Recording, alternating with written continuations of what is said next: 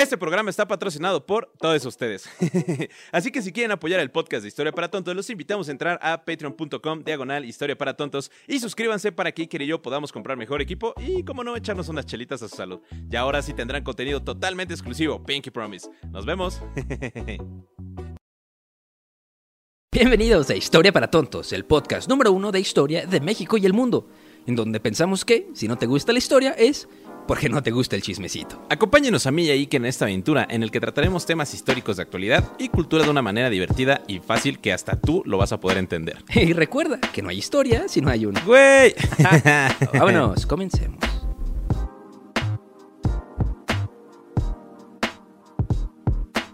Este episodio está patrocinado por Tecate, los cuales han lanzado una campaña en contra del consumo de alcohol a menores de edad. Y es por eso que Historia para Tontos Podcast, junto con la ayuda de Acast Creative, te traen este bonito episodio especial para hablar de cuándo y dónde se establece una edad exacta para poder consumir alcohol. ¡Vámonos!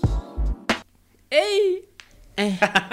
¿Cómo están, muchachones? Hola, hola, bienvenidos. Bienvenidos a ¿Cómo otro bonito capítulo de Historia para Tontos, su Precioso. podcast en el que dos carnales platicamos de historia Así para es. hacerlo un poquito más Ameno. interesante. ¿Cómo están? ¿Cómo están? Como siempre me presento, soy Iker y ahora está mi oeste, este muchachón. ¿Cómo estás, amigo? Muy bien, muy bien, muy feliz, muy contento porque estoy bebiendo una bebida magnífica, Uf. antigua, refrescante, de la cual no podemos decir el nombre, pero, pero estoy contento porque sí fue como un traslado al pasado. Sí, sí, sí. Y cuando sabes de dónde viene lo que tomas, Sí. ¿no? Y toda la historia que trae detrás, todos los procesos de, de- de cómo transformaron estos vitales líquidos Ujú. a lo que son hoy en día, está muy interesante. Entonces, Sí. pues el día de hoy les vamos a platicar, si ya leyeron el título del video, algo que nos gusta mucho, que nos gusta mucho, que nos da... Y que le recomendamos beber con moderación a cuando tengan la edad suficiente según las regulaciones de su país, el cual es la... Y, y también les vamos a contar también, también les vamos a contar por qué, como el, el contexto Ajá. histórico de por qué esas leyes existen, Sí, sí, sí. ¿no?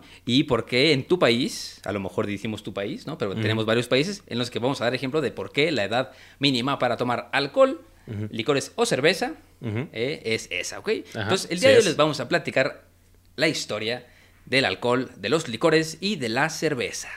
Alcohol, licores, destilados, cerveza, todo.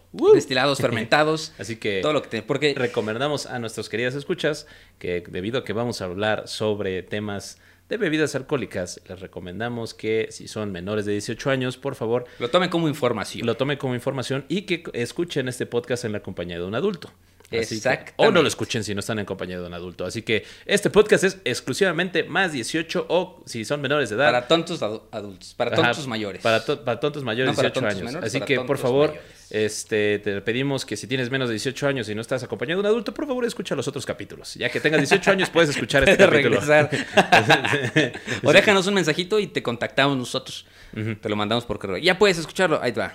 Sí, cuando tengas 18 años dice, eh, qué pedo, ya cumplí la mayoría de edad en mi país. Es como, Exacto. depende, a ver, depende del país, ¿qué tal si nos habla de Estados Unidos, güey? Cumplió ya- 18, ah, qué parro ya padrino, te fregaste dos Te años. fregaste dos- tres, tres años, más. Tres años sin escuchar que- este bonito podcast. así que- Mira, ¿por qué no nos arrancamos definiendo un poquito sobre pues la diferencia entre fermentados y destilados, ¿no? Órale, pues, Porque, necio. porque no, no siempre este. Ay, cabrón.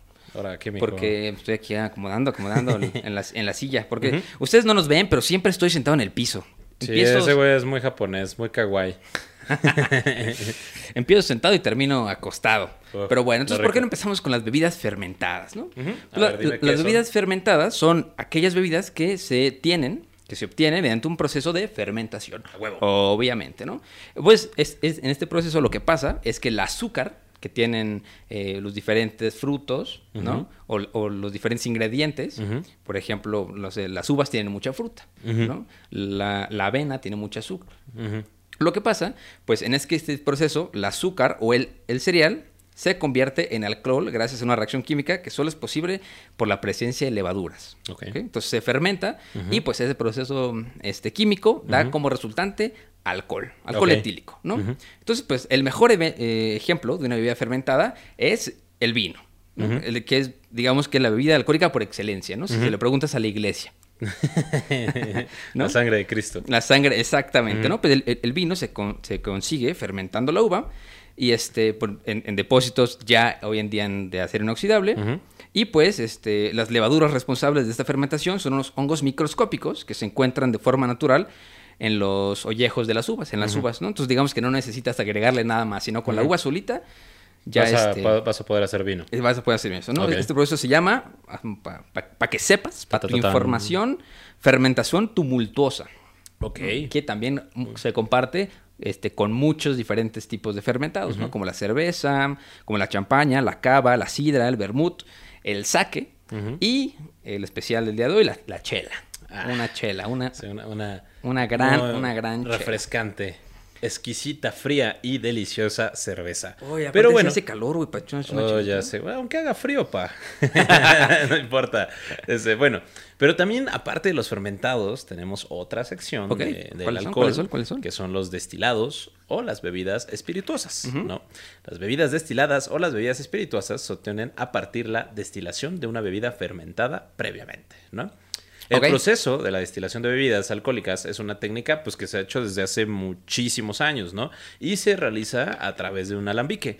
Estas bebidas se destilan una o varias veces dependiendo de pues, el- lo que se quiera obtener y este, se le pueden añadir ingredientes que transforman el sabor, ¿no? O sea, por eso tenemos, por ejemplo, pues varios destilados como el whisky amaderado, ¿no? El vodka, el tequila de sabor, o sea, que el ron, ya sabes que hacen como así como, no, pues este, este ron está especiado, ¿no? Ok, O sí, cosas sí, así, sí. o sea, le puedes agregar Sí, y también el dato es de que mientras más destiles algo, Más- eh, más puro se más vuelve. puro- el alcohol. El ¿no? alcohol. O sea, le vas, a le vas quitando sabores que le van agregando, ¿no? Sí, sí, sí, sí, sí. Aparte, bueno, pues ya después de todas estas destilaciones, como dices, pues el resultado es un líquido con alta graduación alcohólica. Ok, ¿no? sí. También es hab- habitual, pues, envejecer el destilado en barricas que pueden ser de madera para conseguir aún mayor sabor. ¿No? Entonces, por eso, por ejemplo, tenemos en el tequila, pues, los reposados, ¿no? Los famosísimos Sí, sí, sí, tequilas sí. reposados, que, pues, eh, tienen unos años de maduración. Tenemos también, el, por ejemplo, el ron añejo, ¿no? Que también, pues, es ron que se descansa en, en ciertas, este... Sí, que, que en teoría, en teoría todos los destilados son claros. Sí, en teoría todos son claros. Todos son claros y ya después que los metes tú en una barrica, los dejas añejarse o reposarse, ya agarran ese colorcito como amarillito que Sí, tiene el también si le agregas pues ciertas especias, Claro, claro, ciertas claro. verduras, cosas así. Mira, no somos sommeliers, pero verduras que me frutas, güey. Este es tequila de pepino. Oye, estaría bueno, sí, estaría bueno, Está, ¿eh? está muy fresco, bro. Es tequila de jícama, ¿no? Uh, oye, ya. Ya, de Adiós aquí- podcast. Empezamos nuestra destilería Vamos de... a hablar de destilería No debe ser tan difícil. Sí, ¿no? Sí. y bueno, finalmente también tenemos las famosas bebidas fortificadas. Ok. No, las bebidas fortificadas o las bebidas generosas son aquellas que después de la fermentación se les añade algún tipo de alcohol o licor con el objetivo de aumentar su graduación alcohólica y alcanzar un equilibrio de sabor. ¿no? O sea, el alcohol presente de este tipo de bebida tiene un doble origen, el que surge del proceso natural de la fermentación y el que se le añade gracias al licor procedente de esta destilación. O sea, si quieren como una idea de qué es esto, o sea, qué bebidas son eh, consideradas ejemplo, un Ajá, ejemplo. ejemplos de bebidas generosas, pues tenemos el Oporto, el Jerez y, eh, bueno, unos licores franceses como el Vanillus, Van, Vani- Van- Vanillus, algo así. Órale. Ajá, eso. Sí, mira, un, un- justo para, para, para ejempli- ejemplificar esto, ya sacarlo del... Empezamos con el primer dato alcohólico del día, ¿no? Este, el Oporto, ¿no? El Se Oporto. supone que se llama así porque, pues, se creaba, se creaba en la región vitrícola de Alto del Duero, en Portugal, ¿no? Ok. Por eso se llama el Oporto, en el siglo XVII, ¿no? Y, pues, esta región ya era muy conocida en el mundo por sus vinos tintos y blancos. Y aunque, pues, eran muy poco consumidos fuera de Portugal. O sea, Portugal producía sus propios vinos en ese momento.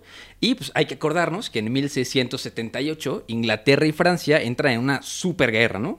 y, y, pues, empezaron a ocasionar una escasez de vino en, en el Reino Británico, en Inglaterra. Entonces, pues, para hacer frente a la escasez, Inglaterra recurrió a los vinos de Portugal, que ya era aliado de Inglaterra hace tres siglos, ¿no?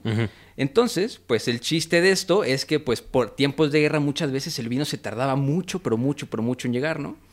Entonces, digamos que la primera versión del Oporto surgió en 1678, Ok. cuando eh, comerciantes de Liverpool, este, ya que les habían enseñado la- las personas de Portugal cómo hacer el Oporto, este, empiezan a modificar un poquito este vino porque se estaba echando a perder. Entonces no se- lo tenían que tirar al mar porque el vino se echaba a perder, Ajá. ¿No? Entonces, para no desperdiciarlo.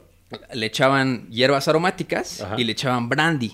Ok. Entonces le echaban brandy cuando se estaba fermentando el vino, eh, cuando hacían el vino, ellos le echaban brandy Como para que durara más. y interrumpían como el proceso de fermentado. Ajá. Y pero pues también obviamente tiene O sea, 25% de alcohol, güey. Ajá, adquiría otro sabor, adquiría otro proceso. Sí, digo, sí, es un, otro un nivel un sabor más de, alcohol. de- Ajá. de alcohol y como es más dulce, pues imagínate las crudas que les ha dado el ejército. Pero pues Carajo, obviamente padrino, qué rico. con el frío y todo.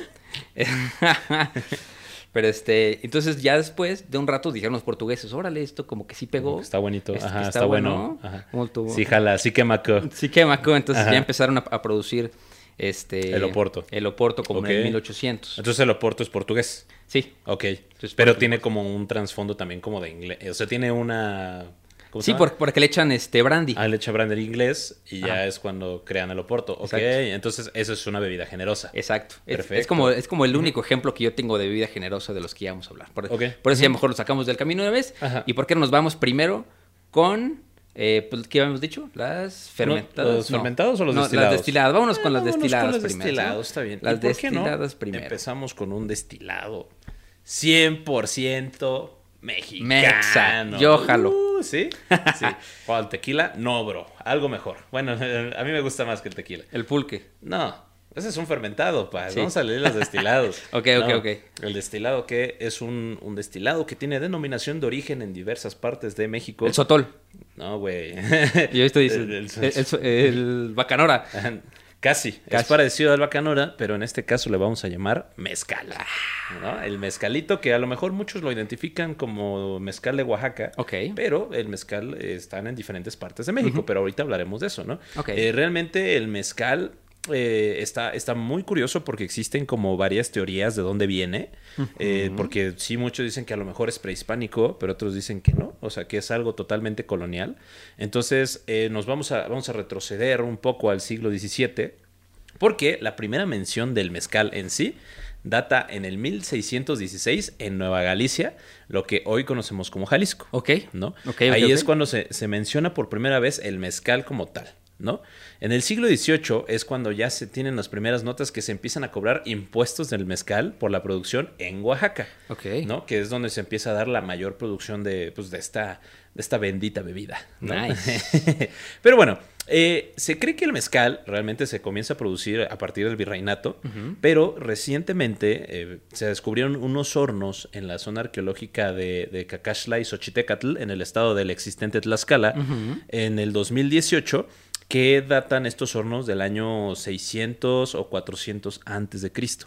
¿no? Y estos hornos pues tienen una manera, eh, tienen una forma muy parecida a la que se utiliza hoy en día para poder hornear las piñas, para poder producir el mezcal, ¿no? Entonces, antes se creía que el destilado pues fue traído por los españoles debido a, Sí, a sí, los sí. alambiques, ¿no? Al- y el la utilización del cobre, que a su vez lo aprendieron de los árabes. Ok. ¿no? Entonces también, pues, también se pensaba que justamente el, el mezcal era una herencia árabe, ¿no? Totalmente impuesta. Bueno, que los árabes se lo sí. pusieron los españoles y los españoles lo aprendieron y lo trajeron a América. Pero se descubrió que, que, y también se tiene la teoría, que se trajo la destilación desde las Filipinas. Ok. Ajá, con el licor, eh, una cosa que se llama el licor de coco. Es un Nice. licor que se destila a partir de la baba de la palma. Ok. ¿no? O sea, no del coco. No del coco, no. Esa parte es un ya, destilado ya, ya, a partir de la baba de la palma. Este.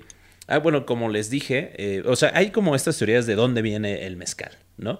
Pero les digo que la primera mención fue en 1616 y una de las, de las dos teorías más aceptadas fue y que es este, pues que viene desde Cacaxtla, desde eh, el siglo no sé, 5 antes de Cristo, no sé, algo así, desde el 400, Ok, ¿no? Antes ya, de. Cristo, o que viene a partir de la, este, de la herencia filipina. Ahora, los hornos que encontraron eh, son cónicos, como les dije, pero en, en los de Cacaxtla son cónicos como se lo utilizan hoy en día, pero también en Colima se han encontrado vasijas de tipo bule, que es como, no sé, como curvilíneo, este, con, eh, que son tri- trífidas, o sea, de tres patitas, ¿no?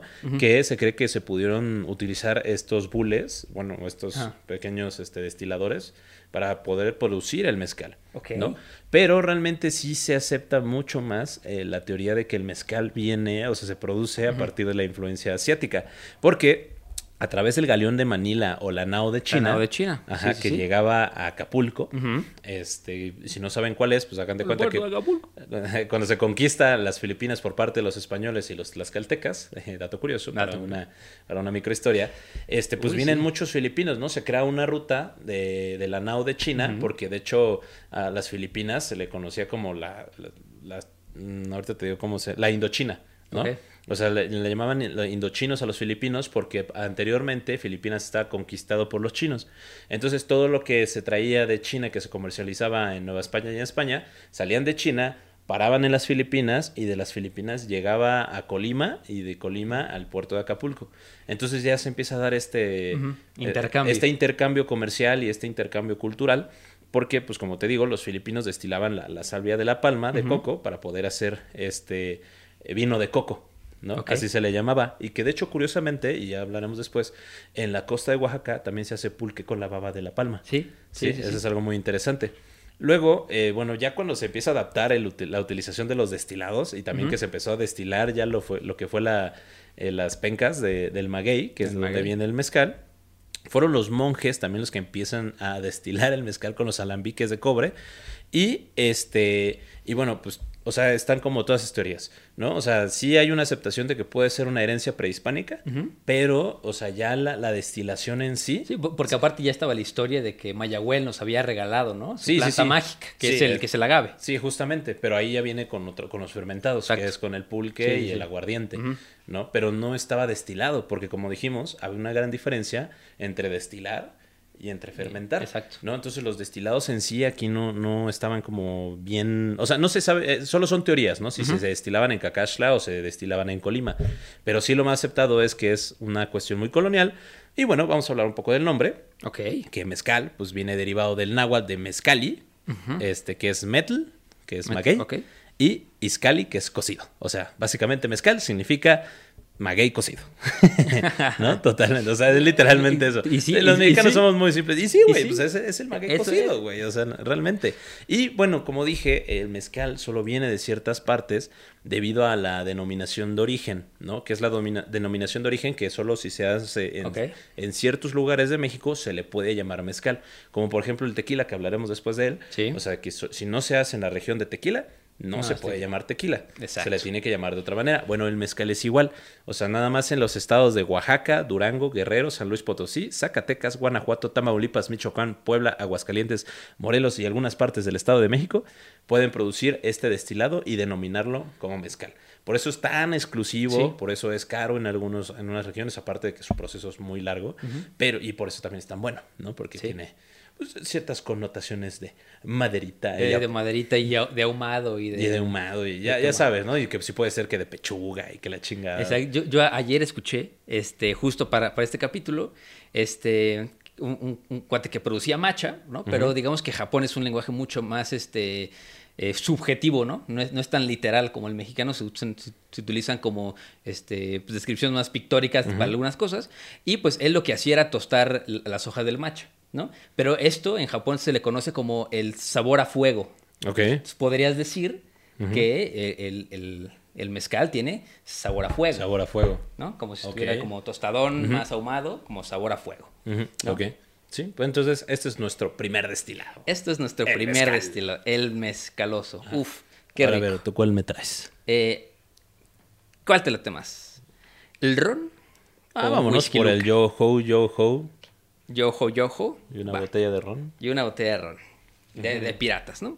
Pues bueno, como ustedes ya sabrán, eh, la, eh, el ron es una bebida alcohólica elaborada a partir de la fermentación y destilación, chécate, aquí van dos, Ok. ¿no? De la maleza o el jugo de caña de azúcar.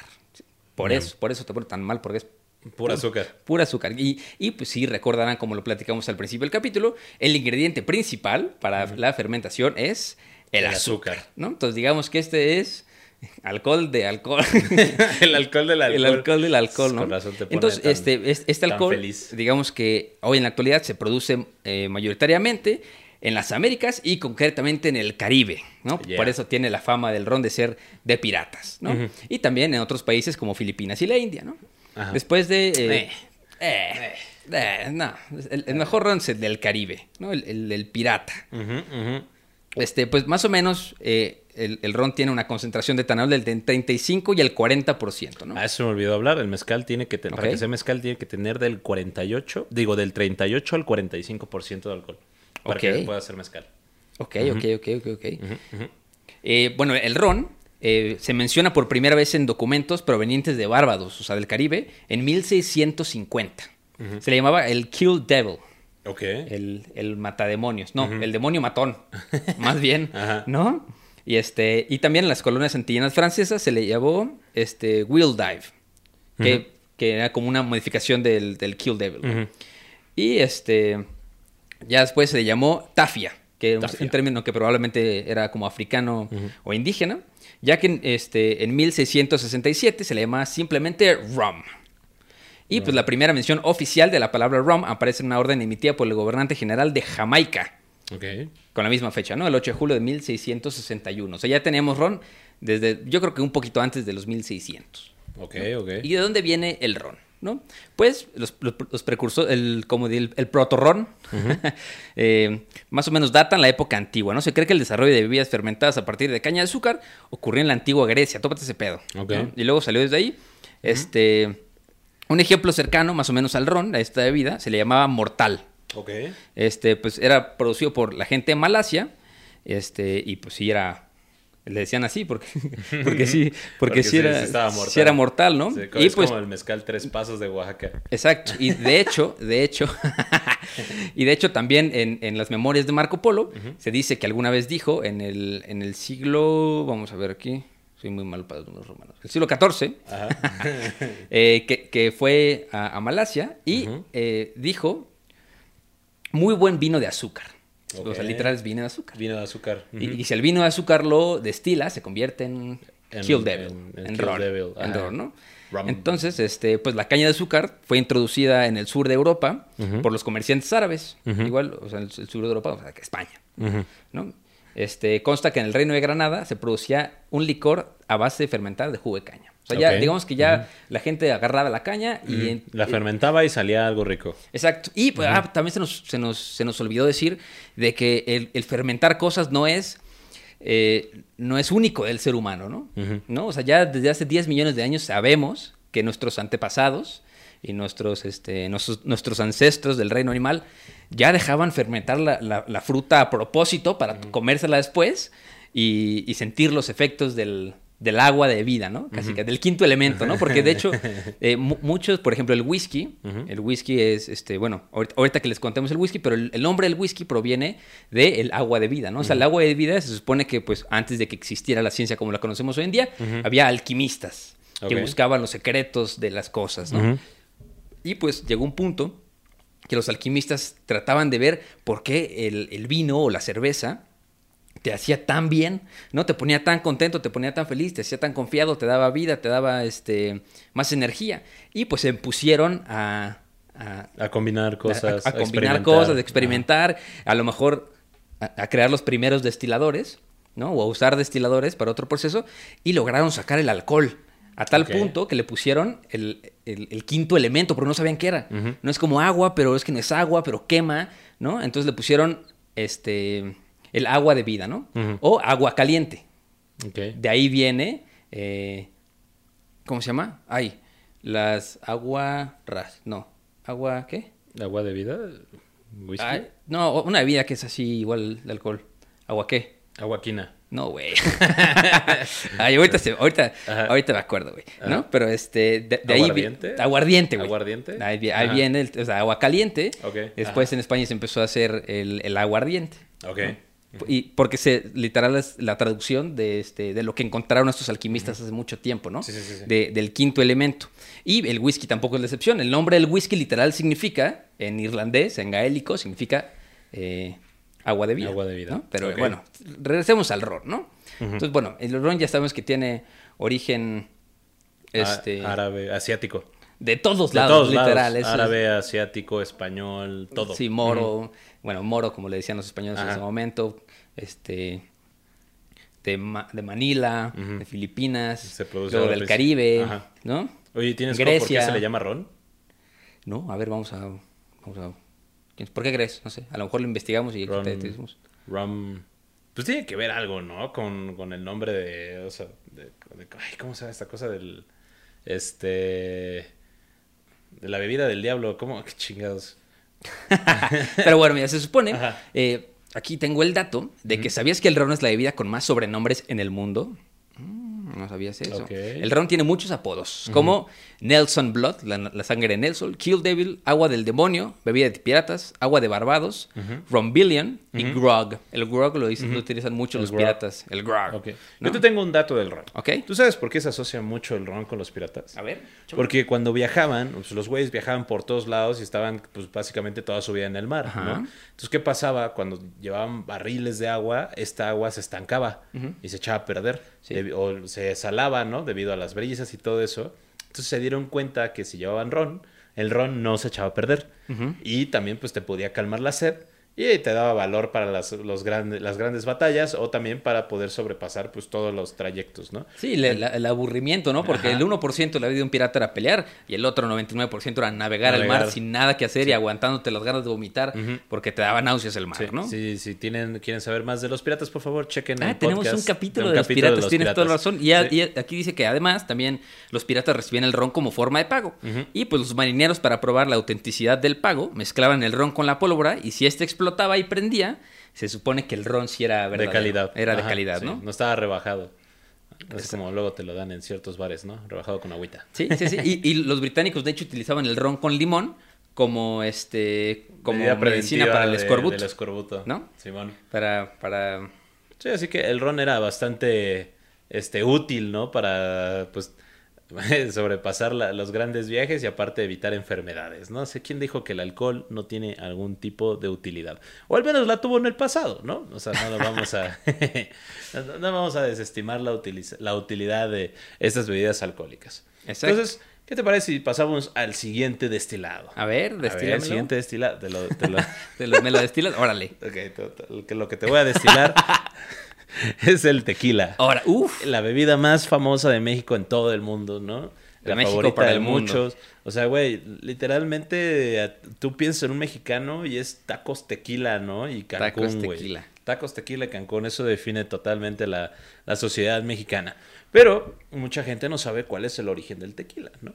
Entonces vamos a hablar, vamos una, primero por su tiponomía. ¿De dónde viene tequila, no? Ok. Hay- dos teorías de dónde viene la palabra tequila. Puede ser que viene de tequitl, que significa trabajo u oficio, y tlán, ¿no? O sea, el lugar. Entonces, el, el lugar donde se hacía el tequila se le llamaba tequitlán. Tequitlán, ok. Tequitlán, que conforme fue pasando el tiempo, se fue transformando Tequitlán, o sea, del lugar donde se trabaja, a tequila. Tequila, ok. ¿no? Y también se piensa que viene de Tecatlis, que significa este. eh, ay, ay, te- Tecatlis, que significa obsidiana. Y también eh, a la gente que, este, que trabajaba la obsidiana se le decía tecuilo. Ok. ¿no? Entonces, en la región de Tequila había mucha obsidiana y el tecuilo era el que se dedicaba Ah, a extraer la obsidiana. Entonces, al lugar se le llamaba Tequila. Ok. ¿no? Entonces, también conforme fue pasando el tiempo, Tequila se, se transformó en tequila. tequila. ¿no? Están esas dos teorías que son como las más aceptadas de por qué se le llama tequila.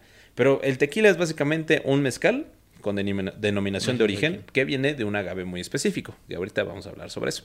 Este, bueno, ¿cómo se descubrió el tequila? ¿No? Se dice que el tequila se descubrió durante una tormenta eléctrica que cayó un rayo así en un campo de agave, causó un incendio y pues las, las bolas de agave quemadas empezaron a soltar como un, un olor eh, dulce, ¿no? Sí. Muy rico.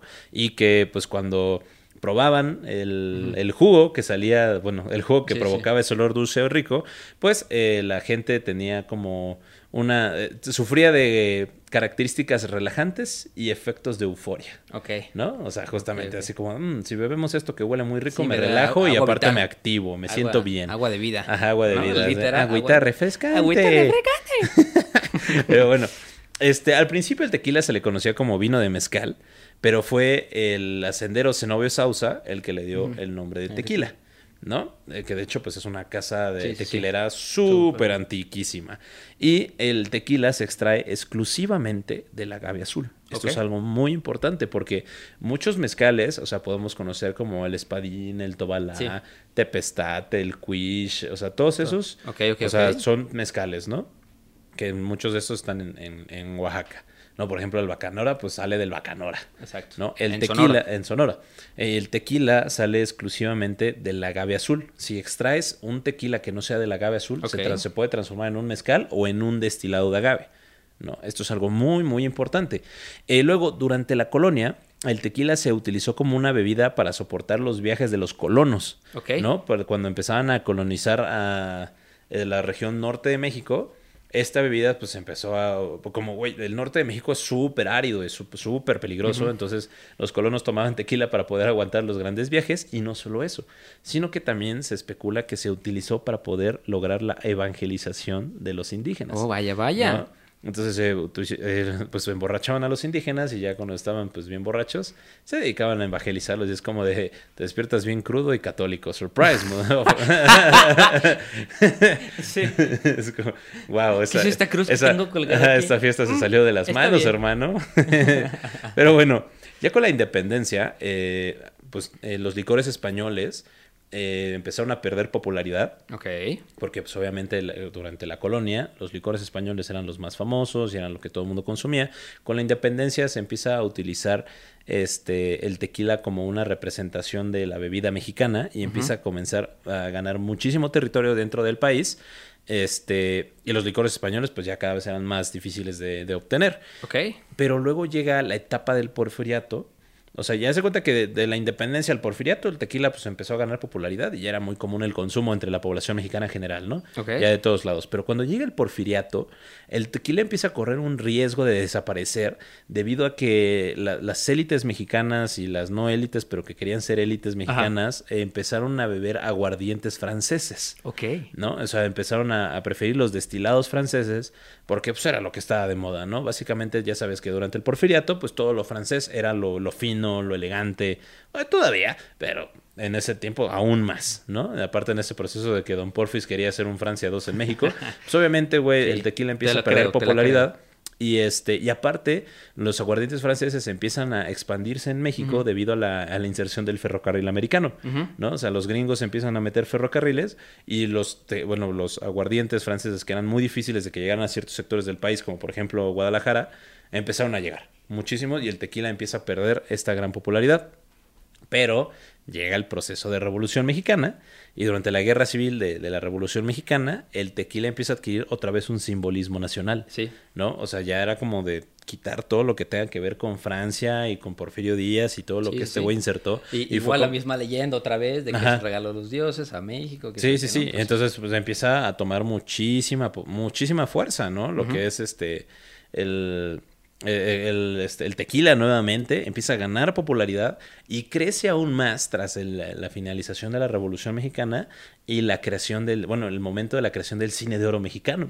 Porque entonces, si ustedes ven películas del cine de oro mexicano, ¿qué están tomando los, los, los mariachis, Sí, los- los Tequila, charros. Los charros toman tequila, ¿no? Entonces, también a partir de ahí empieza ya a, a crecer inclusive la- este estereotipo, ¿no? Porque a partir de la inserción del, del cine de oro mexicano, también que es el estereotipo de que el mexicano es borracho con tequila, ¿no? Y aparte, pues en el cine de oro... Sí, de como que se queda dormido Ajá, que se árbol. queda... y aparte, güey, como el cine de oro mexicano siempre... Muchas de las películas son en el contexto de la Revolución Mexicana. sí, sí, sí. Entonces siempre son contextos áridos, güey. Y siempre, pues, están los revolucionarios con bebiendo tequila, güey. sí, de, de hecho ahí, ahí sale la, la palabra caballito. De, de ahí sale, no sé si sabías esta esta No, historia, eso- ¿no? eso no me lo sabía. El caballito se, se llama así porque, pues, en el momento que los rancheros llevaban, este, se iban a caballo, siempre llevaban dos recipientes, ¿no? Uno para el agua y otro para servir el tequila que cuando que se llevaban para sus viajes, ¿no? Entonces, cuando les preguntaban para qué el recipiente, ellos respondían, eh, uno es para el agua y otro y otro para el tequila, eh, otro para el tequila en el caballito. Ok, ok. O sea, sale- cuando ibas montado en el caballo, te, echabas tu El tequila. en Ok, el caballito. Eso está muy, Entonces, de ahí bastante sale, interesante. el, el caballito. Ok, ok, eso, eso no me lo sabía, ¿eh? qué interesante. Y bueno, cuando llega la Segunda Guerra Mundial, o sea, que ya el tequila ganó popularidad en todo México y empieza a ser conocido en todo el mundo, pues como todos los hombres se fueron a, a- a la guerra, ya no había que vivir, quien, quien bebiera whisky, quien lo produjera, Ok. ¿no? O sea, entonces ya dejó- la producción del whisky estadounidense baja y el tequila Y- empieza a ganar muchísimo también. poder. Whisky británico el whisky irlandés también, pues, estaba ahí la guerra, güey. Sí, estaba ahí la guerra, entonces ya no hay nadie que lo produzca, ni que, bueno, que lo beba así, pero que ya no hay nadie que lo produzca, entonces a ver, empieza a haber una escasez de estos destilados y es cuando el tequila empieza a ganar todavía más poder, ¿no? Y ya fue hasta 1950 eh, ya con el inicio de la globalización en México, es cuando ya finalmente el tequila empieza ya la, el- su proceso de industrialización, ¿no? Para poder llegar pues a nivel mundial. O sea, ya se hace total y completamente popular. Sí, sí, sí. Sí, entonces- y, y- y de hecho, siento que el mezcal va detrás de las huellas del tequila. ¿no? Sí. Digamos que se está pasando lo mismo que pasó con el tequila, pero ahora con el mezcal. ¿no? Y yo creo que México también debería empezar a buscar el mismo camino para el bacanora y para el sotol y para todo esto. Sí, sí, para todos estos destilados, ¿no? Que no tienen denominación de origen, pero pues que también son igual de buenos, ¿no? Ahora me acuerdo que me decían, no tomes tanto bacanora porque con esa madre alucinas. Entonces, no- a ver, mis estimados escuchas, si ustedes han probado la bacanora, por favor, confírmenme eso, ¿no? Porque sí me dijeron. el, el bacanora es un mezcal un poquito más fuerte. Ok. Yo hace poquito fue un tasting de Bacanora con unas personas que nos invitaron en Sonora a, a checar su producto. Y digamos que sabe, o sea, tiene obviamente sus notas que los diferencia del mezcal y del tequila, pero este sabe muy rico. ¿Mm? Te, te voy a traer una- alguna de Bacanora algún día, ¿no? Por favor. Ok. Sí. Pero bueno, entonces, ¿por qué nos vamos con...? Y pues, chécate esto, ¿no? Hay un- unos datos muy interesantes del whisky que me dio, mucho, que me dio mucha risa, ¿no? Chécate esto. Frank Sinatra fue enterrado con una botella de Jack Daniels. Ok. ¿No? El segundo dato es que Bill Wilson, Bill Wilson es el fundador de los Alcohólicos Anónimos, Ok. en su lecho de muerte pidió un trago de whisky y la enfermera le dijo, no, joven. No me metes, ¿te imaginas eso? O sea, que tu último deseo sea tomar whisky y te lo nieguen, pa. Ese, sí, sí, sí. sí. No, es que no se vaya a morir, don. es que eso hace daño. Y Este, bueno, por ejemplo, en, en Irlanda, en el condado de Atrim y al norte del río Bush, se encuentra un poblado llamado Bushmills. Bushmills. ¿no? En el que se encuentra la destilería más antigua del mundo, The Old Bushmills Distillery. En 1608, el rey James otorgó a Sir Thomas Phillips la primera licencia para destilar aqua vitae de la historia. Ok. ¿no? O sea, la primera persona que hizo whisky Legal. legal y con nombre whisky, que pagó impuestos, eh, fue Thomas Phillips. Thomas Sir Phillips. Thomas Phillips. Sir en Thomas 1608. 1600, puta, ya 500 años, güey. Ok. Un Bueno, 400 y pico. Ajá.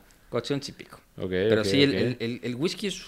A mí me gusta mucho el whisky. A mí también me gusta mucho el whisky. Nos pueden regalar whisky a través de mi wishlist eh, que está en mi perfil de Instagram. Si quieren cooperar a estos eh, humildes eh, podcasters. Sí, y de hecho hay, hay muchos tipos de whisky, ¿no? Hay whisky de malta, whisky de grano, hay blended whisky, que es como diferentes tipos. Hay scotch, que es el que se hace nada más en Escocia. Ya hasta los japoneses hacen whisky, güey. Está Ah, carísimo. Sí, sí, sí.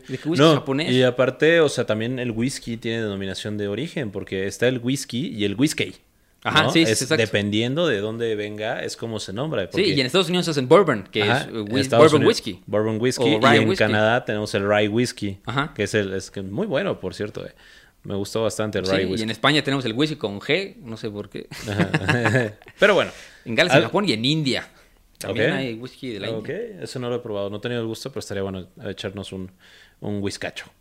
Un whisky. Sí, un sí, whiskacho. sí. Bueno, ahora te va. Vamos a empezar. Ah, ¿tienes algún otro destilado por ahí? Tengo el whisky, tengo el ron, Y- eh, el sake. ¿Quieres Bueno, hablar el del sake sake? es este... Es japonés. Sí, sí, pero ¿es destilado o es fermentado? No, según yo es fermentado. Es fermentado, Se- ¿no? según Es fermentado de arroz. Tengo el sake, el pulque y la chela.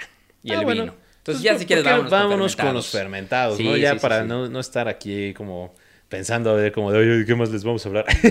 ya, ya vamos con los fermentados y yo quiero empezar con el pulquito, Uy, pulquezón. con el pulmón, ¿no? el, que nos regaló el señor Tlacuache. El que nos regaló Regalo el del señor Tlacuache. Tlacuache. Entonces, ahí les va. El pulque, para los que no son mexicanos o para los que no lo conocen, es una bebida ancestral, prehispánica, que se vivía aquí en México desde pues, hace muchísimos, muchísimos años, ¿no? Que de hecho tú sabías que no se llama pulque, o sea, No, ese ver, no ¿cómo es el nombre oficial. Entonces, el nombre oficial, o sea, del pulque, lo, lo podemos, bueno, tiene varios nombres, ¿no? Dependiendo de la región. Se le puede llamar eh, ñogui en otomí, Ñogui, ok. eh, urapi en purépecha y moctli en náhuatl, u octli, meoctli u octli en náhuatl. ¿no? Ok. El verdadero nombre del pulque es octli, güey. Ok. O sea, octli es el nombre oficial, pero pulque tiene otra denominación Ok. y vamos a hablar de dónde viene. Pulque eh, se piensa que viene de las islas caribeñas, ¿no? Fray Verdanino de Sagún, en Historia General de la Nueva España, menciona eh, como pulcre a la bebida que es considerante, eh, en- digo, pulcre a la bebida que puede causar borracheras, ¿no? Ok. Que es la causante de las borracheras, así le llama, pulcre. Y se piensa que pulcre viene de, de las islas caribeñas, ¿no? O sea, que significa como podrido, básicamente, Ya, ¿no? ya, ya. Podrido que huele mal. Entonces, por ahí, de ahí viene pulque, güey. O sea, es una transformación de pulcre. Ahora, eh, cuando se identifica la preparación del pulque, pues esta bebida se tiene identificada que se produce desde el 100 antes de Cristo a partir del hallazgo de cántaros y ollas en el que se transportaba el aguamiel, Bien. ¿no? O sea, ya desde hace más de 2000 años tenemos que, que se bebe el pulque en- como, como el aguamiel. Y bueno, pues obviamente también tiene una cuestión mítica, ¿no? O sea, los mitos dicen que la diosa Mayagüel Ujú. es la encarnación del mito de Maguey Y sí, el sí, sí. pulque fue un regalo, ¿no? de, de Mayagüel a través de pues, los animales, ¿no? Que le llevaron el- esta gran bebida ancestral a, este, ¿cómo se llama? Este, a, a los humanos. Sí, sí, que era la, plan- la planta mágica de Mayagüel, ¿no? Sí. Porque te digo que el, el maguey es la como la personificación de Mayagüel, ¿no? Es- el maguey es Mayagüel, literalmente. Ahora, se piensa que el pulque se descubrió en Tula o Tolan y, pues, y de hecho pues es también una de las referencias donde se empieza a hablar principalmente de- del pulque con la leyenda de Quetzalcoatl o la leyenda de Seacatltopiltzin. ¿no? Que es básicamente el mismo. Seacatltopiltzin o Quetzalcoatl era el gobernante de Tolan y era que se encargó de expandir su, su imperio, ¿no? Ok. Entonces, pero también en la leyenda de, de o Quetzalcoatl se habla pues de que Tezcatlipoca, Sí. en orden de vengarse, eh, ya porque Seacatltopiltzin ya estaba en contra de los sacrificios humanos y les dijo a los dioses como de, güey, aquí en Tolan ya no vamos a sacrificar humanos para su... eh, Sí, su diversión. Su diversión, ¿no? Para su consumo, ¿no? Aquí vamos a, a hacer una divinificación diferente. Entonces Tezcatlipoca engaña a Seacatltopiltzin y hace que se beba el pulque, eh, se pone una borrachera terrible, hace cosas muy indebidas que no podemos mencionar en este podcast y eh, cuando se despierta de la borrachera, pues obviamente eh, se, despierta con una gran cruda moral y cruda física de, sobre lo que hizo porque dijo, ¿cómo es posible que yo estoy imponiendo pues el respeto, la, o sea, estoy imponiendo como el orden y yo me puse borracho, hice cosas muy indebidas? Entonces, eh, Seacatltopil, sino Quetzalcoatl decide irse de Tola, ¿no? Y ahí está la leyenda de que Quetzalcoatl se fue, no sin antes, este prometerle a los toltecas que iba a regresar, ¿no? Ahí está la, la leyenda de Quetzalcoatl y la relación con el pulque. Ahora, el pulque no solo se vivía en Tolan, también se, se sabe que se vivía en la ciudad de Cholula, en el Tajín, en Veracruz, y en toda la cuenca del Ciudad de México, ¿no? O sea, todo el centro de la Ciudad de México o el Valle de México. Ahora, este, antes de la conquista, el pulque era una bebida muy restringida, o sea, no cualquiera lo podía tomar, ¿no? Ese, únicamente el pulque se podía beber por las, los enfermos, los ancianos para curar dolores, sobre todo dolores de huesos y otro tipo de, de Como por sus padecimientos. propiedades este, analgésicas. Analgésicas, ah, exactamente. Mujeres que acababan de parir. También podían beber pulque, de hecho Eso parían. seguir y siendo se práctica. Seguía siendo como cuestiones analgésicas. O también por los trabajadores que, tienen, que tenían oficios muy pesados. ¿no? Como mineros, por ejemplo. ya, ya, ya, ya. ¿no? Ellos también tenían el derecho de, de beber pulque, pero por ejemplo, era ilegal estar borracho. Sí, eh, de hecho es- esto lo vemos en muchas civilizaciones. En el Ajá. código de Hammurabi, ¿te acuerdas que lo platicamos hace Sí, sí, poquito? sí. Ya es- también estaba la regla Sí. que este Que el emborracharse era ilegal. bueno, o sea, que, que emborracharse y dejar tus responsabilidades era Ajá, ilegal, ¿no? era ilegal. Y también decía, me acuerdo perfecto, que este, si la, la persona que hacía el vino cambiaba su receta por una de menor calidad eh, y la cobraba igual, era penada por la Sí, muerte. se hubiera penado con la muerte. Aquí, por ejemplo, en, en Xochimilco se veía mucho el pulque, pero la gente que se viendo, emborrachaba, bueno, sí, viva las trajas. viva las trajines de Xochimilco, raza. Que vamos a hacer un Que capítulo. vamos a hacer un capítulo por ahí, por cierto, spoiler alert. Bueno, por ejemplo, se, se bebía mucho el, el pulque por allá, pero si te encontraban borracho, podía ser hasta penado con la muerte. Ok. ¿no? O sea, realmente el emborracharse no era este. ¿Cómo se llama? No, no era algo eh, que estaba permitido. Ok. ¿no? Y aparte, pues estaba muy restringido a cierto tipo de personas los que podían beber el pulque. Pero, eh, ah, y obviamente, este también, al tener ciertas eh, propiedades divinas, como que es el, el jugo de la encarnación de, de esta. ¿Cómo se llama? Ahí se me fue el nombre. De Mayagüel. Mayagüel. eh, pues, también se le ofrendaba a los dioses, ¿no? Se hacía pulque para entregarlos como ofrendas. Ahora, aquí les va algún dato bien curioso y bien chido. Porque en el calendario mexica, aquellas personas que nacían en el día Ometochtli o Dos Conejo estaban destinadas y predestinadas a embriagarse toda su vida, ya que el día de Ometochtli o el Dos Conejo era el día sagrado dedicado a la bebida. Oh, ¿y sabes qué de acá hizo? ¿Qué día? En el, no sé, o sea, estoy No, eh, de hecho, tienes que checarlo como hacer una comparación con el calendario este, O sea, mexica. no es como que un día, sino que cada Ah, año. no, es ajá, cada año va Ya, ya, cambiando ya, de- de- de- debido al, Sí. al calendario Como- mexica, ajá. ¿no? Que va cambiando cada Sí, 52 seguramente días. como- ok, ok. Como acá es, el calendario es Sí, cada como dos 52 ciclos días. lunares más o menos, Ajá. yo creo. Cada 52 días, este, pues, eh, iban cambiando. Entonces, eh, cada año el día de Ometoshli va, o sea, a veces en marzo, a veces en mayo, a veces en Ah, junio. mira, el año que entra, Ajá. vemos qué día es, hacemos un capítulo especial de ese día y nos ponemos una guarapeta. Va. Pero con medida, con medida, con con- medida. todo con todo medida. con medida. Pero bueno, entonces la gente, güey, que estaba destinada, que estaba, que nacía en el día de Metoshli, güey, estaba destinada a ser borracha toda su vida y literalmente se morían de, de borrachos, De güey. O sea, porque era como de, güey, perdóname, pero tu destino es ser borracho. O sea, y tienes que beber diario, güey. Tienes que beber diario porque es una, una Pero mamá, cállate, te- aunque tengas cinco años, tú síguele. Sí, güey, No no, en serio. O sea, tenías que beber diario debido a que tú tenías la, No la divinidad, güey, sí, sí. de, de emborracharte, o sea, de beber diariamente la bebida de los dioses, güey. Eh, y así como, pues era obviamente un pinche. Sí, o sea, sí, sí. Era así como, eras divino, güey. O sea, era la divina de vida y la, divina borrachera. La divina ¿no? borrachera, la divina muerte, porque no aguantaban, yo creo. Y que más bueno, pues 20. finalmente el, el pulque también únicamente se consumía así en- a nivel general en el décimo mes que estaba permitido ingerirlo, ya que era el festejo de los muertos y era el festejo, o sea, festejos de muchísimas divinidades. Entonces, durante el décimo mes que eh, podías estar tomando lo que quieras sin ningún tipo de, res- de responsabilidad. Y, y, pues eran puras fiestas, güey. Literalmente todo el mundo interrumpía sus labores, güey, Sí, para sí, poder para ir a emborracharse. en nombre- ajá, un ir a super emborracharse con pulquito. O un pulmón, diría mi Un papá. pulmón. y también el pulque también obtiene mucha popularidad cuando llegas a la Revolución Mexicana. Sí. ¿no? De hecho, ahí está la imagen súper famosa, ¿no? Donde están los dos borrachos así afuera de una pulquería. Sí, sí, sí. ¿no? Entonces, y, y aparte el pulque, güey, se, se transportaba en, en panza de burra. Ok. O sí. sea, esa era la manera como tradicional de transportar el Ah, pulque. ok. De hecho, mi papá me contaba que allá en, en Tlaltenco, Ajá. donde es mi familia, en, Tla- en Tláhuac, aquí en la Ciudad de México, él iba, o sea, por el Ajá. pulque, el litro de pulque para su abuela, que le pedían. Entonces iba a la pulquería y llegaban los pulqueros. El este, burrito. ajá, ¿En el- con burro? las panzas de burro, Ok. donde traían el pulque, pues El ya pulque. fermentado y ya producido. Ok. ¿no? Entonces, es- el pulque se extrae del agave pulquero, literalmente así se llama, es un agave enorme y es la baba del pulque. Se utilizan Sí. raspadores. Sí, por para- eso es un poquito Ah, babosito. por eso es, ajá, baboso. Entonces se utilizan raspadores con los cuales raspas las pencas eh, y las pencas se empiezan a soltar eh, esta babita que se cosecha, se fermenta y de ahí ya tenemos el pulque.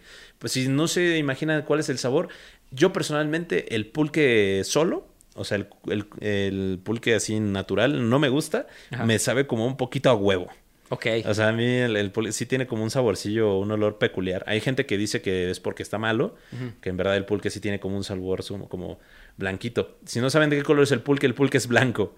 Eh, Así, muy, muy blanco. Y es baboso. Entonces, eso me generan como qué cosas. Pero el- el- la cosa es que también aquí en, ya en México se consume el, el pulque curado, ¿no? Sí. Lo que conocemos como el curado de pulque, que es la combinación del pulque con otros sabores, con eh, chocolate, Sí, café, con naranja, mazapán, sí. piña. El pulque de jitomate es muy bueno para las crudas, güey. El curado de jitomate. ¿Sí? Excelente para las crudas, güey. Uy, muy buen Sí. consejo, buen consejo. Es muy buen consejo. Pero bueno, esa es la historia básicamente de esta bebida sagrada y súper tradicional mexicana. Ah, y como les dije, también se hace pulque de baba de, de, de palmera, Sí, de coco. de coco. Ajá. Lo que conocen como vino de coco algunos lados. el- en la costa de Oaxaca se le conoce como pulque de palmera. Dicen que es muy bueno, que es un poco más dulce que el pulque de, de agave pulquero y que y nada más se da en épocas de lluvia. Bien, bien, bien, bien. ¿Y por qué nos vamos con ahora el, el saque? El, saque, el saque. el saque. El saque igual es un fermentado, pero... saque de meta. Saque de meta. Este, bueno, el saque es un fermentado, pero es un fermentado de arroz, ¿no? Y pues obviamente, como todos se lo imaginaron, viene del el lejano oriente. No, se sabe si fue de China o fue de Japón, pero se cree que la leyenda este, del saque ma- más bien viene de Japón, ¿no? Se supone que la, la- la teoría de cómo se, se explica la preparación del sake, empezó en el siglo III en Japón, ¿no? Eh, cuando empezaron a cultivar el arroz húmedo, ¿no? En, campos de arroz húmedos e in- inundados. Acuérdate que, que inundan los campos de arroz. Ujú. Sí, sí, Entonces, sí. se- seguramente lo más probable es que le haya pasado exactamente lo mismo que a nuestros compas de Babilonia, que habrán dejado ahí su, su anforita de arroz Ok. y pues, se les fermentó el arroz, ¿no?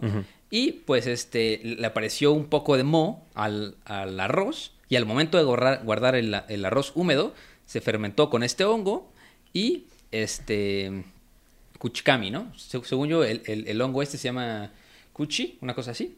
Este, que es como el, el hongo que fermentó el sake, ¿no? Ok. Entonces, hoy en día se sigue utilizando ese mismo hongo natural que viene eh, del arroz para fermentarlo, pero pues antes de que aparecieran y se dieran cuenta de que este moho funcionaba, eh, aparece el kuchikami no sake, ¿no? Que significa, eh, era como el sake para masticar en la boca. Entonces, este, tú agarrabas el arroz, te lo metías en la boca y masticabas el arroz, las castañas, mijo y bellotas y lo hacías una papilla, literal, ¿no? Se supone que esto es, de hecho creo que se sigue haciendo en Japón muy, muy, muy poquito, es una cosa muy ritual. Si han visto la película de Kimi no Nawa, de Your Name, sale, sale en esa película eh, la protagonista haciendo Kuchikami no Sake. Y pues obviamente eh, las, las enzimas de la saliva ayudaban a fermentar toda esta mezcla que ya habías hecho. Entonces tú la dejabas, la escupías en un recipiente y la dejabas ahí una semana. Ok.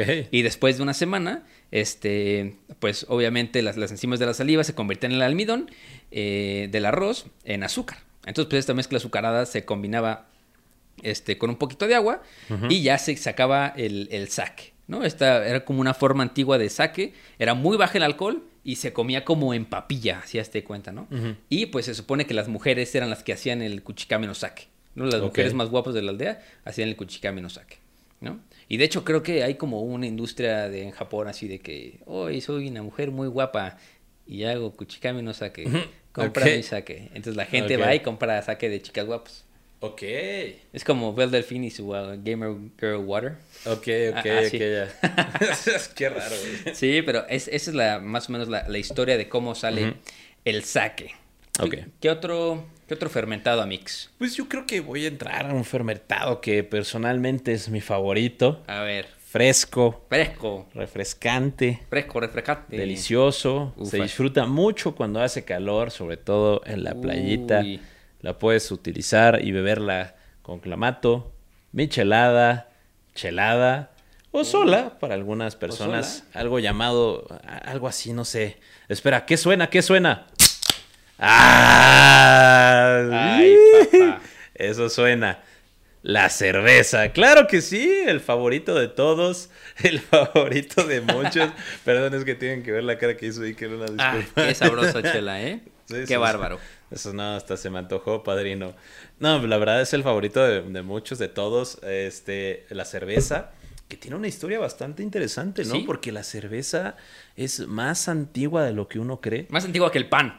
O sea, no, es contemporánea al pan, güey. O sea, es to- totalmente contemporánea al pan, pero bueno, ¿por, por- por qué no? Ya dimos un spoiler. Vamos a empezar con la Spoiler historia de la chela, claro que De sí. la chela. Esa bebida sagrada de los dioses que todo el mundo disfruta y creo que inclusive puede ser como la... Licuachelas, la- quitichelas, Uh, sí, la- todo. las- ¿Cómo, cómo la- las... Las, Las crayolachelas, las las- mamachelas, ¿no? Ajá, eso sí, güey. De las, las rotochelas. Las rotochelas. Sí, no, o sea, todos los mexicanos descomponemos la cerveza de una manera increíble.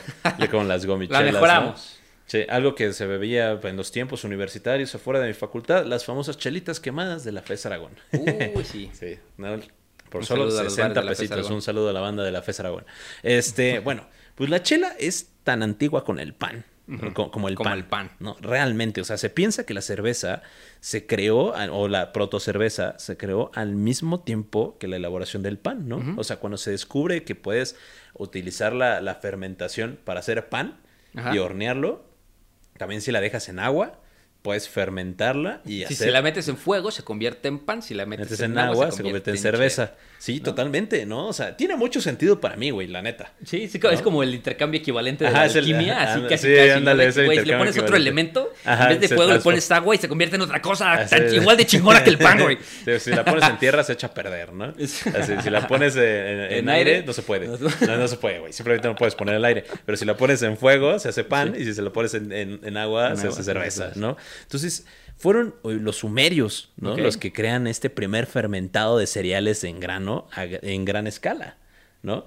O sea, estos fueron los primeros que empiezan a hacer las protocervezas y de hecho se considera que la primera protocerveza era de tipo ale. Era de tipo ale, ¿no? Entonces, eh, ¿cómo sabemos que fueron los sumerios los que empiezan a fabricar la cerveza a gran escala? Bueno, pues porque como todo hay registros, ¿no? O sea, puede ser que la cerveza se haya producido en gran escala en, en otras partes del mundo, pero no se tienen los registros. Los primeros registros que tenemos son con los sumerios y lo tenemos principalmente con el escriba sumerio Ur-Ama, Anma, Que fue el primero en escribir por la cerveza en tablillas cuneiformes. ¿no? Porque que de hecho es una tablilla de agradecimiento de la recepción de la bebida. Ok. O sea, el güey escribe así como de, "Ah, muchísimas gracias por mandarme Este este, delicioso honor". elixir, porque aparte dice así como de que es de gran calidad, ¿no? Sí, o sea, sí. sí. realmente es de súper gran calidad la cerveza que recibió y está muy feliz y le manda una tablilla a otra persona. Pero también tenemos referencia a la cerveza en el Gilgamesh. ¿no? El Gilgamesh es un libro sagrado eh, de Sumerio también, donde si ustedes han leído el Gilgamesh, eh, pues eh, sabrán que el mejor amigo de Gilgamesh se llama Ekindu, eh, Enkidu. Enkidu. Enkidu, y si no lo han leído, lean el Gilgamesh, es precioso. Entonces, Enkidu se dice que bebió este, siete jarras de cerveza, que al momento de beber siete jarras de cerveza, su corazón se sintió luminoso, su cara se llenó de júbilo y cantó con alegría. Ay, ¿No? ya tengo varios amigos. Enkidu, güey. ¿Quién yo? Y yo. y bueno, pero no es hasta, o sea, ellos son como los creadores de la protocerveza. Ok. Pero es hasta el antiguo Egipto que se cree que ya se dio la fermentación para poder crear lo que- eh, la fermentación del trigo y la cebada, o sea, la combinación sí, de estos sí. dos, a partir del 6000 al 3100 antes de de Cristo, eh, que fue la época del auge dinástico de los egipcios. Aquí, en est- durante estos 3000 años, es cuando se modifica la cerveza, se empieza a, a- o sea, ya hacer la, la protocerveza se termina, ¿no? Ya empieza a ser cerveza en sí, y es cuando ya este, se empieza su consumo masivo. Inclusive la cerveza se utilizaba igual para dolores, se utilizaban con fines medicinales, en las fiestas, siempre que había una fiesta muy especial se mandaba a hacer cientos de litros de cerveza para poder eh, festejar a los dioses. A tal grado que los historiadores griegos son los que dicen que los egipcios inventaron la cerveza. Sí, sí, sí, Sí. Y de hecho, los, los griegos fueron los que se lo pasaron a los romanos y luego los romanos Sí. a todos, sí. ¿no? Y de hecho, ellos fueron los que le pusieron cerveza. Sí, ¿no? sí, de hecho fueron los romanos, ¿no? Los que pusieron los cerveza. romanos. Sí, porque, ay, no creo que no tengo el nombre de cómo se les decía eh, en Egipto, pero tenía un nombre especial Ajá. porque de hecho los egipcios decían que la cerveza fue un invento de Osiris. Sí, ¿no? sí, sí, el, sí. dios, el dios de los muertos. Y este fue con la conquista eh, este, griega de Egipto y el, ¿cómo se llama? Eh, la época helénica, que ya lo hablamos con Alejandro Magno, que pues, Alejandro Magno era helénico. Así. Ya es cuando la época helénica de Egipto es cuando la cerveza llega a Grecia y se le llamaba situm. Situm. Situm, ¿no? Entonces, este, el Situm era la, cerveza que, o sea, que justamente ya estaba dentro de, este, ¿cómo se llama? Dentro de, de Grecia, y el Situm lo tomaban únicamente las personas pobres, porque había un- una, una cuestión de discriminación para los egipcios, entonces era así como, y aparte el Situm era mucho más barato que el vino. Que el vino. Entonces, la gente de la élite, los grandes pensadores, Aristóteles. O sea, tú nunca ibas a ver a Arquímedes, a Aristóteles, a. es- no, no sé. eh, no se me ocurre otro pensador. A Platón. A Platón. eh, o sea, no ibas a ver a ninguno de ellos beber citum o cerveza. No. Chela. No. eh, o sea, el padre de la chela no. Eran sí. tan sabios. Eh, no ibas a ver a Platón acá filosofando, ¿no? Este, con una caguamita en mano. Con una caguama No, ese- escuchando ese caifanes. güey- Claro que no. Sí, el Platón viento. no, o sea, Platón era hipster, güey. Platón Y era brilla. acá.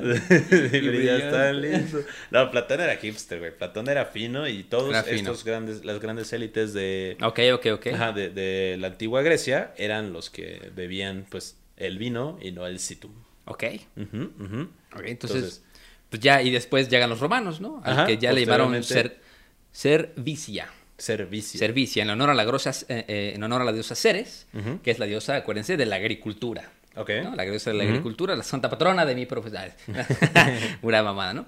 Y pues este Ceres le pusieron servicia y de ahí sale el término cerveza. Cerveza. ¿no? Y pues una vez extendida, después de los romanos, ya saben que el Imperio Romano, ah, que estamos a la mitad de la temporada del Imperio Romano, este, pues digamos que mandan estas técnicas a todo el mundo.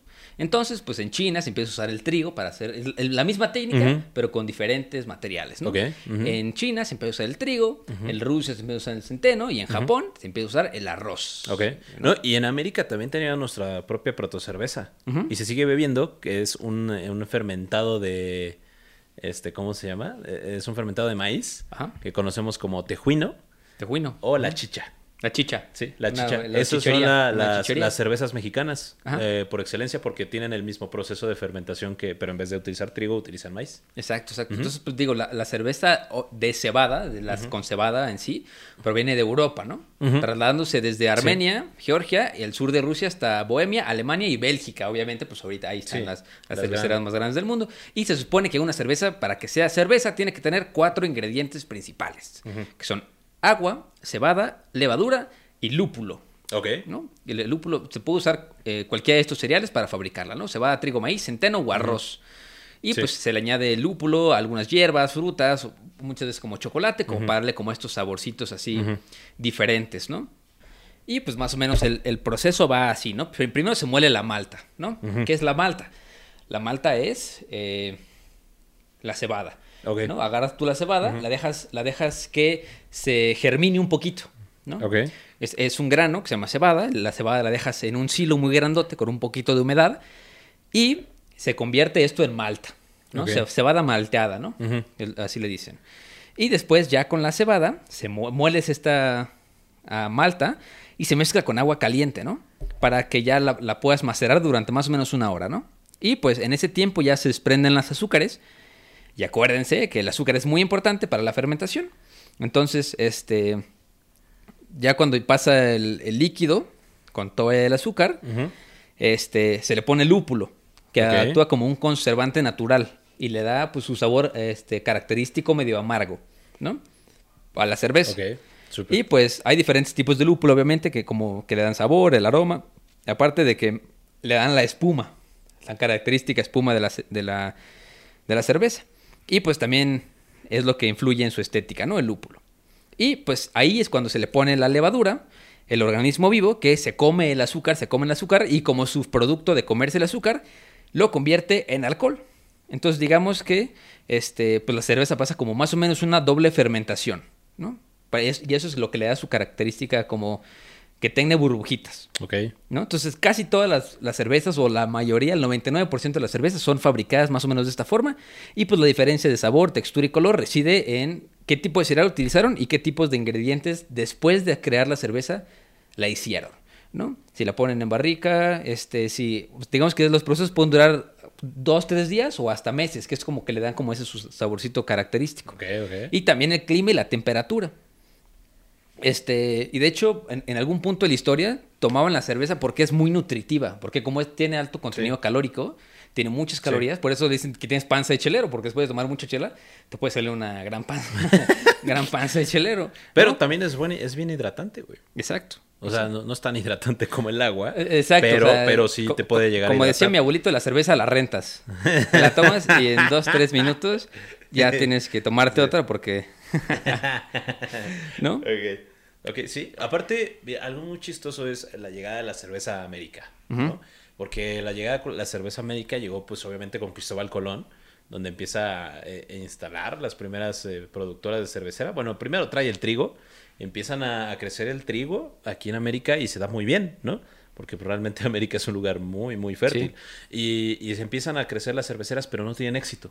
O sea, realmente no, no se bebía cerveza. Sí, ¿no? O sea, no, no, no era como algo que fuera como del gusto Ujú. De, de- del, del consumidor americano tradicional, porque aquí pues estábamos acostumbrados a otro tipo de... Sí. Inclusive la, la creación de los destilados fue más aceptado que la Sí. cerveza. O sea, no es hasta el siglo XIX, Sí. cuando las grandes cerveceras en Boston... No, y ya por ejemplo, pasa, ya pasa del del 18-19, pasa la revolución industrial y de la nada Luis Pasteur, más o menos por esa fecha, se inventa ya ahora sí que... La pasteurización. el- la, la pasteurización o, el, el sistema controlado para fermentar algo. ¿No? Y, y pues- es cuando se da la, ex- la explosión de la cerveza en América. Sí, sí, sí, sí. ¿no? E inclusive, eh, algo muy curioso y muy chistoso es que gracias a la gran prohibición de Estados Unidos, Sí. en al principio del siglo XX, que pues si no saben cuál es, pues la gran prohibición de Estados Unidos, y como un dato es que en Estados Unidos realmente se prohibió todo tipo de consumo de alcohol eh, para evitar... eh, accidentes, para evitar riñas y pues, también, o sea, decían, ¿no? Que el alcohol es malo, o sea, y eh, no, no, es malo en, en, pocas cantidades, ¿no? Hay que saber tomar nada más. Entonces, este, en México, gracias a esto, la cerveza se vio, se dio, se vio muy este, beneficiada. Las grandes cerveceras mexicanas empiezan a crecer muchísimo porque los estadounidenses empiezan a cruzar la frontera para poder beber cerveza que era ilegal en Estados Unidos. Totalmente. Entonces, es algo muy curioso y gracias a ese crecimiento y esa industrialización de la cerveza mexicana, tenemos cervezas deliciosas, súper refrescantes como es esta gran marca llamada Tecate. Tecate. No, tenemos que llegar acá. tenemos que llegar al sponsor del al capítulo. sponsor del capítulo, porque la neta, a mí se me gusta la Tecate. No te voy a negar. Uf, sí. ¿Y sabes cuál? Ahora que hace calor. ¿Y ahora que hace Mira, calor? yo aquí estoy echándome mi super chat. Sí, tu Tecatit. No, yo, ah, ¿sabes cuál Tecate me gustaba, güey? La, la Tecate, la que era negra. Uh, sí. Sí, sí sabes cuál, ¿no? Sí, sí, sí. Sí, estaba muy buena. ¿Quién sabe por qué la descontinuaron? F. Sí, pero era, era, era muy buena. Y de hecho, pues igual la, uh, hablando de la cerveza negra, uh -huh. pues sí, este... En 1759 fue la primera vez que en, en, Irlanda, Dublín, inventaron la cerveza negra. Ok. ¿No? Un tal Arthur Guinness. ¿Te suena? No, más o menos. Exacto. A mí nada más habla de Metecate, del pueblo de Tecate. Bueno, del pueblo de Tecate. Oigan, por eso es que a nosotros los mexicanos Tecate. nos gusta nombrar cosas por, por ciertas locaciones. Exacto, ¿no? sí. sí. Pero bueno, muchísimas gracias Tecate por sponsorar este grandioso capítulo. Los queremos mucho. Sí, los queremos mucho y ojalá... Y ojalá este... nos sigan sponsoreando. y ahí te van, mira, un, unos bullets rápido de datos curiosos de la cerveza. A ver. ¿Por qué crees? Mira, la cerveza sin lúpulo uh -huh. se llama ale. Ok. Por eso la primera cerveza... Sí, era tipo ale. Era tipo okay. ale, ¿no? Ajá. Este, en Escocia la cerveza es sin lúpulo. Ok. Porque eh, los lúpulos no crecen en Escocia. En el frío. En el frío. Ok. No, no uh -huh. ¿no? La cerveza formaba parte de la dieta como el pan y la cebolla. Eso ya lo hemos dicho uh -huh. en, el, en el comercial que hicimos justo para... Si ya llegaron a este capítulo por el comercial que pusimos, pues ya saben ese dato. Que pues en algún punto, ¿no? La gente tomaba mucha cerveza y mucho vino, pues porque el agua estaba en muy malas condiciones y pues digamos que... Pues como el ron para los piratas. Literalmente, exacto. Sí. ¿no? Sí, y era. pues este, los, los, otro, otro dato curioso, los textos bíblicos citan a la cerveza como shekar, nombre Shekar. que le dan al grano. O sea, el grano fermentado se llama shekar. Ok. Entonces, este, digamos que antes la cerveza no importaba cómo se veía, pero en- después del siglo XVIII, en la, la industrialización, este, al introducirse los vidrios de cristal, no nada más eran más salubres, sino que empieza la industria a ponerle más énfasis a cómo se ve la cerveza, ¿no? Y por Sí. eso todos estos ingredientes que les acabo de mencionar, de que lúpulo y dejarlo por cuántos días y la doble fermentación y todo este tipo de cosas, ¿no? Y pues hay diferentes tipos de cervezas. Está la lager, la pilsen, que se supone que se elabora con malta pálida, Ok. ¿no? Y la- es- tiene baja fermentación y tienen baja graduación alcohólica. O sea, si tú ves una lager, una pilsen, seguramente tienen menos alcohol que una abadilla o una blanca o un ale, ¿no? O una Ok. stout. Este, hay otro tipo de chela que se llama Gauss Lambic, que es una que se mezcla con trigo, no nada más es cebada, sino le ponen trigo. La blanca nada más es cerveza de trigo. Este, el ale, pues es de fermentación rápida, altas temperaturas, y tiene como este, es un poquito más, este, más suave al gusto y tiene como, este, a, a esas son las que le ponen más eh, como notas frutales y todo ese tipo de cosas, ¿no? La stout se elabora con malta tostada y pues por eso es un poquito más oscurita la cerveza, ¿no? Son como las morenas que le dicen, ¿no? Y pues ahorita estamos como en un auge de cerveza artesanal, porque pues digamos que este ya están a la mano muchas veces como los procesos de fermentación eh, para las personas, ¿no? Entonces empieza otra vez como esta reinvención de la De la cerveza, ¿no? cerveza. ¿no? y donde cualquiera puede crear su propia cerveza. Por ejemplo, la, la tecatita Ajá. pues, es tipo Pilsen. Justo. Sí, la tecate es tipo Pilsen. Entonces, para, por si querían tener ahí el, el dato curioso. el dato curioso. El date. Se escuchaba- Pero bueno, mis estimados, se escuchaba como hasta ven. aquí las historias de todos estos fermentados y destilados. Y continuaremos con otra sección de este querido podcast, ya la última, que va a ser, pues, ¿por qué no podemos beber alcohol hasta cumplir cierta edad en diversos países, no?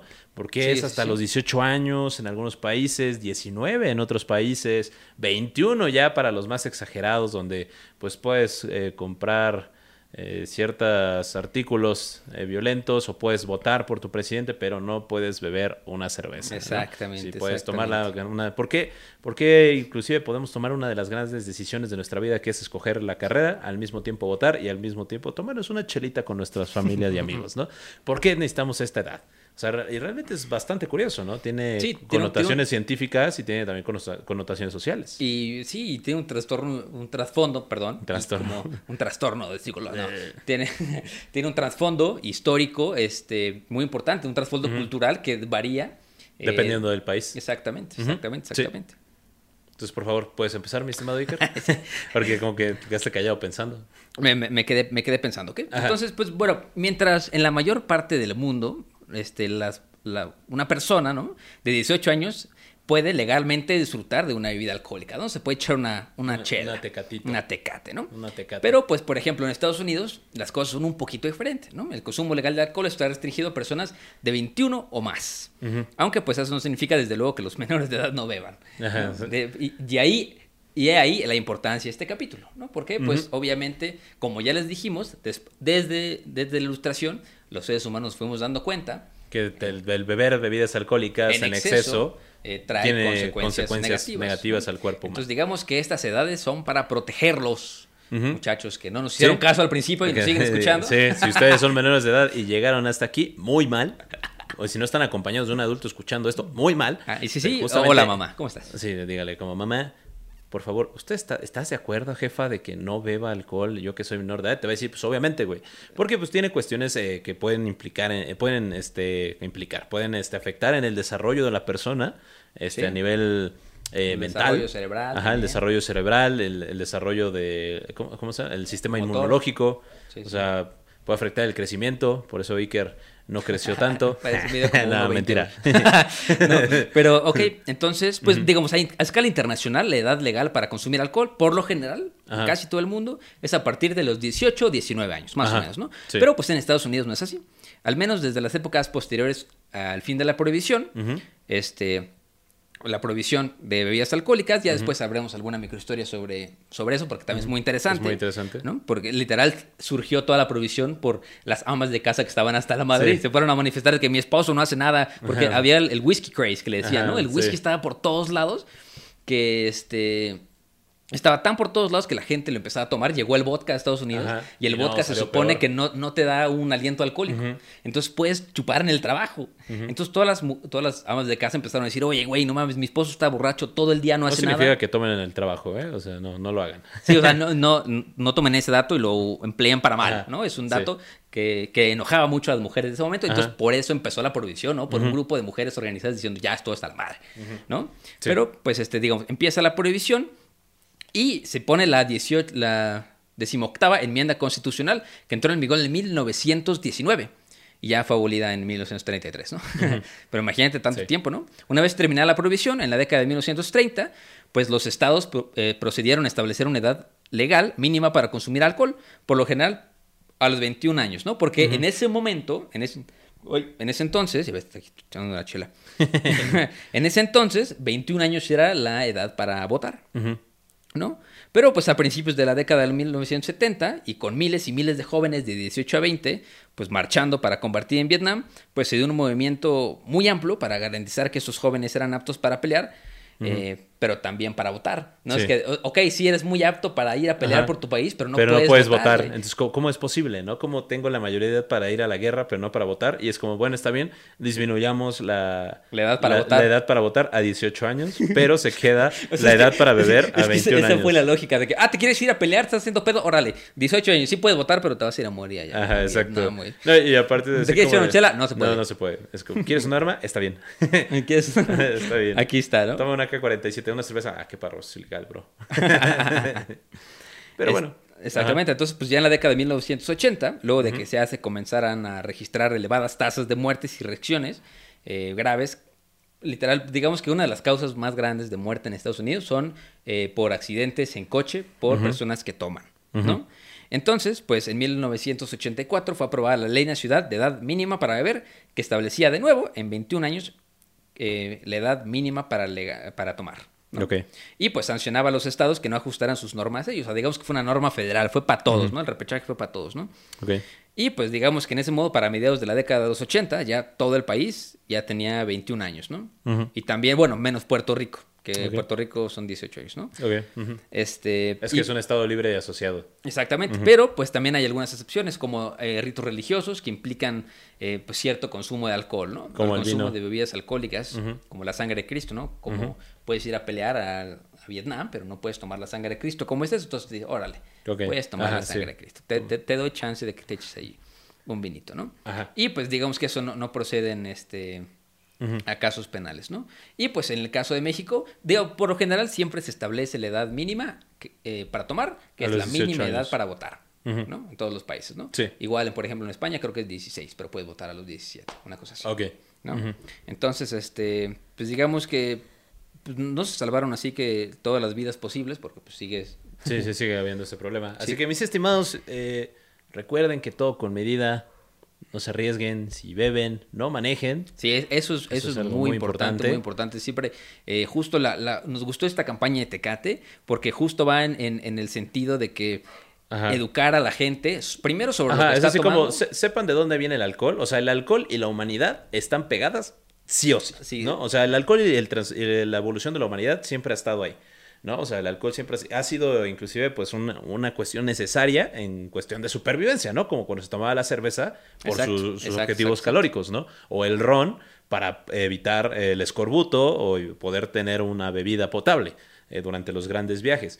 Pero, o sea, esto no significa que se tenga que abusar de esto. Y la verdad sí nos gustó mucho esta cuestión de Tecate porque es, pues, que se den cuenta, ¿no? O sea, que el humano no tiene que estar peleado con el alcohol. Exactamente, pero tiene que estar aware, tiene que estar, Ajá. este, tiene que saber lo que es el alcohol, tiene que saber cómo consumirlo, cuándo consumirlo, en qué medida consumirlo y cuándo no consumirlo. ¿no? Cuando no consumirlo, por ejemplo, pues se recomienda que no se consuma cuando uno es menor de edad, cuando está embarazada, cuando uno tiene que manejar, cuando tiene que hacer actividades físicas, cuando se tiene que manejar este equipamiento peligroso, ¿no? cuando No ti- puedes cuando ir a- tienes que presentar alguna exposición en la universidad. cuando hagas un podcast de historia para tontos. Exactamente, y mira, yo aquí estoy echándome mi chelita, pero una chelita sabiendo de que me tomo una chelita nada más y ya, Sí, ¿no? claro. Porque pues tengo calor. Sí, acuérdense de, como siempre y siempre lo voy a decir, el abuso de todo de estos consumos es el problema, ¿no? No es consumirlo, sino abusar de ellos. Sí, exactamente. o sea, y pues obviamente el, el- el consumo del alcohol baja- en bajas edades, una vez que, cre- que creces, pues puede dar este, un poco de más riesgo de depresión, ansiedad y baja autoestima. Ok. Entonces, bueno, eh, o sea, digamos que estos, estas, este... Así que si son menores de edad y siguen aquí, ya saben qué les puede causar el consumo de alcohol a menores de edad. Exacto, beber alcohol durante la pubertad también puede cambiar las hormonas en el cuerpo, ¿no? Ok. Y esto puede afectar también al crecimiento, como lo dijimos hace ratito, ¿no? Y pues este beber demasiado de una sola vez, ¿no? Te puede dar un literal un coma etílico Sí. o este un envenenamiento Sí, literal. te sí, y pues, el consumo excesivo Sí, te, puede dar te- cirrosis. Te da cirrosis o, o te puedes morir ahí, ¿no? Sí. Te intoxicas con alcohol y pues literal puede ocurrir en tomarse literal de que media botella. Si Sí. tomas media botella, te puedes Sí, dependiendo ya del meta- metabolismo de cada cuerpo. Sí, sí, sí. Y, y no sé si les he contado, ¿no? A lo mejor no, no sé si ustedes han tenido todos una tomografía recientemente, ¿no? Pero aquí su carnal, el Iker, no sabía. Lo supe hace seis meses. Seguro creo que ya lo he contado en el podcast, pero yo nací sin un riñón y no sabía hasta hace seis meses. Tengo 26, ¿no? Entonces uno, uno nunca sabe. Ick. Eh, Es, no es Iker, como está la mitad es Ick. Ick. Alguien se robó mi riñón seguramente en alguna fiesta del CCH. Sí, Entonces- seguramente. Si son del CCH, regresan. Del CCH. Yo salí tarde del CCH porque yo ya tenía Iker's 18 ahí. kidney. Y que exactamente, entonces, este, todo ese tipo de cosas, saber tomar, ¿no? Sí. Eh, investigar sobre qué vas a tomar, los tipos de alcohol, saber no mezclar, ¿no? También, y saber Sí. qué tipo de, de alcohol si vas a tomar hasta... en- ¿Hasta en- cuándo? hasta- ¿Hasta cuánto? ¿Hasta, cuánto exactamente? Obviamente, después de tomar el alcohol al día siguiente, pues tu cuerpo no está acostumbrado a esas sustancias que literal son tóxicas, ¿no? A tu cuerpo. Este, y pues tienes efectos como eh, jaquecas, iba a decir, jaquecas. Jamás, jamás en mi vida había dicho jaquecas. Te puede doler la cabeza, te pueden dar náuseas, y este, y todo eso pues se puede evitar no tomando, ¿no? Yo ya a los 26 años me di cuenta de que no estar crudo es mejor que estar borracho. Ey, La neta. sí. He dicho. Pero bueno, entonces, pues ya saben, muchachos. Eh, entren a la página de Tecate, tiene una gran página que les vamos a compartir en el link de este. Sí, lo dejamos en la descripción. En la descripción del capítulo, donde pueden ustedes saber eh, toda la información en torno a esta gran campaña que, que puso Tecate. Y de hecho, pues, nos gustó tanto que le hicimos un bonito capítulo. Y pues ya saben que los queremos todos. Síganos en redes sociales. Vamos a tener, esta semana van a haber muchos capítulos. Muchos. Muchos, muchos Muchos, capítulos muchos. muy padres. Y ya para retomar también Roma, Roma. que también ya se viene, padre, se viene los siete reyes. Padrino, cara. Cuando Rómulo se vuelve loco Yeah. y rapta a Perdone, todas las mujeres. Sí, eso está muy bien. Pero bueno, mis estimados, Pues ya saben este, que los queremos mucho. Síguenos en Facebook, síguenos en Instagram. suscríbanse al Patreon. Ya estamos a punto de eh, los 210, que es Yeah. la, la marca que queríamos hacer para el giveaway. Entonces, faltan dos 700. Así es. Faltan bien poquitos. En el momento que llegamos a 210, pum, giveaway, pum. Ah, y les cuento la historia del podcast que, Sí. que no tenía contado. ¿no? les cuento esa bonita historia. Sí, bueno. Y pues muchas gracias, Tecate, por patrocinarnos. Los queremos mucho. queremos mucho. Ya nos echamos una solita a si su quieren. salud. Y ya saben que no hay historia si no hay un. ¡Güey! ¡Güey! Nos vemos Salud. la. Bye. Bye. Gracias a todos por ser parte de este episodio especial. Si quieren formar parte de la solución, visiten www.tecate.com diagonal 18 más Tecate. Tecate, por un México mejor sin consumo de alcohol en menores de 18 años. Nos vemos a la próxima. Bye.